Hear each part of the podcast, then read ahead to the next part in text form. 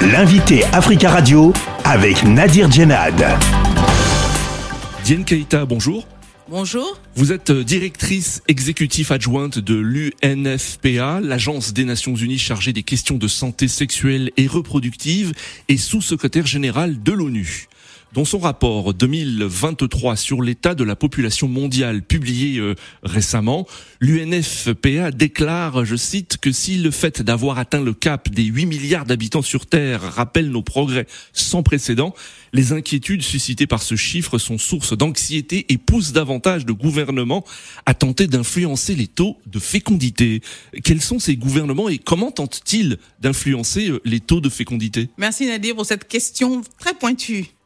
Ce rapport est exceptionnel. D'abord, le rapport, euh, notre rapport euh, sur la population mondiale de cette année, qui s'intitule 8 euh, milliards d'habitants, cela offre une possibilité infinie de choix pour les vies des populations. Donc, forcément, pour les gouvernants, ils ont l'opportunité unique de repenser leur stratégie de, démographique et leur politique de développement.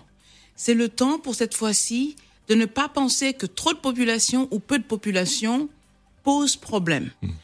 Tout est opportunité et tout se situe dans la façon d'appréhender la question de la population.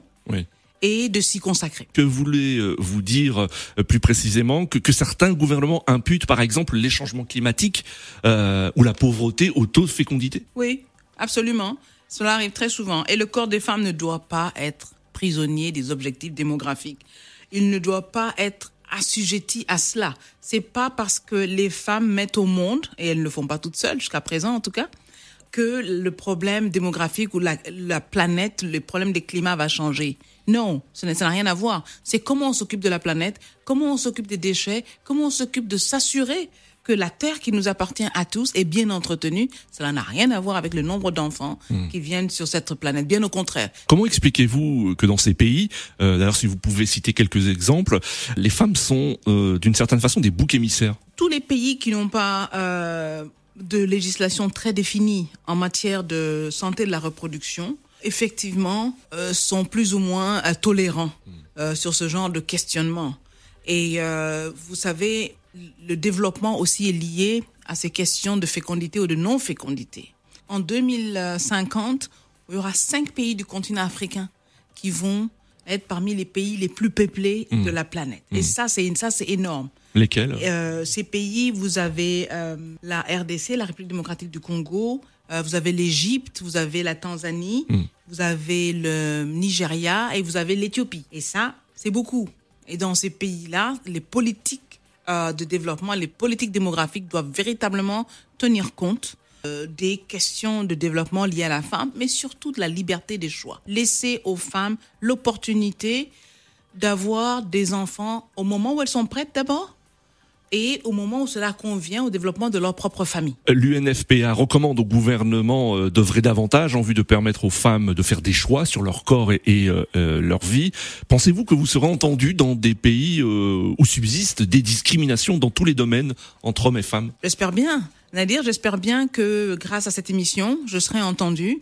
Et ma recommandation majeure pour les gouvernements est très simple. Les données. Hmm. Regardez les données de vos populations. Faites les recensements de la population pour savoir où sont les femmes, où sont les hommes, où sont les écoles, où sont les hôpitaux, afin que vous puissiez décider euh, correctement. La RDC, par exemple, le président est le champion pour le continent africain de la masculinité positive. Alors j'attends d'un champion de la masculinité positive de prendre en compte les femmes, de leur permettre d'exercer leur choix et de pouvoir grandir en santé et participer à la vie économique leur pays. Vous faites plusieurs constats dans ce rapport. 24% des femmes et des filles ne sont pas en mesure de refuser des rapports sexuels et 11% d'entre elles n'ont pas la possibilité de prendre des décisions en matière de euh, contraception. C'est un constat édifiant. Et, quels sont ces pays? Il y a beaucoup de pays euh, d'Afrique subsaharienne.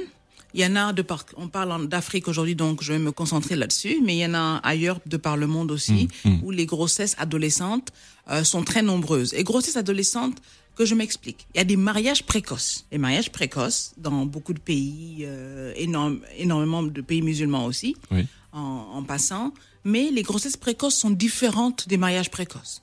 et le nombre de mariages de grossesses précoces qui est euh, interpellé. Et là, ce n'est pas bon. L'Afrique subsaharienne, énormément. Oui. Il y a trop de, de jeunes filles qui, donnent des, qui ont des enfants avant leurs 18 ans. Et cela a un impact immédiat sur le développement. Alors, quand elles sont très, très jeunes, évidemment, l'école s'arrête immédiatement. Immédiatement. Et quand elles sont très jeunes et qu'elles sont pas dans le système scolaire, euh, le mariage est euh, automatiquement prescrit. Et donc, si elles sortent du système, où elles peuvent contribuer à leur communauté. Le rapport recommande vivement au gouvernement d'adopter des politiques centrées sur l'égalité des genres et les droits. Est-ce que ces euh, recommandations ont des, ont des chances d'être euh, prises en compte par les gouvernements? Et, et pensez-vous que ce soit une priorité pour de nombreux pays? L'égalité des genres et, et- et des droits L'égalité des genres et des droits devrait être une priorité pour tous les pays.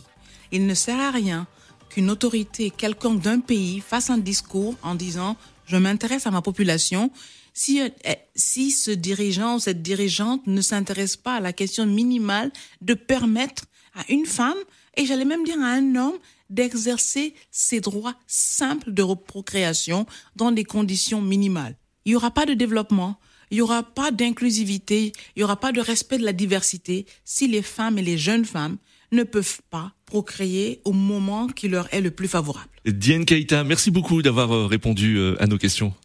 C'est moi, Nadir. Merci infiniment. Je rappelle que vous êtes la directrice exécutive adjointe de l'UNFPA, l'agence des Nations Unies chargée des questions de santé sexuelle et reproductive, et sous-secrétaire générale de l'ONU.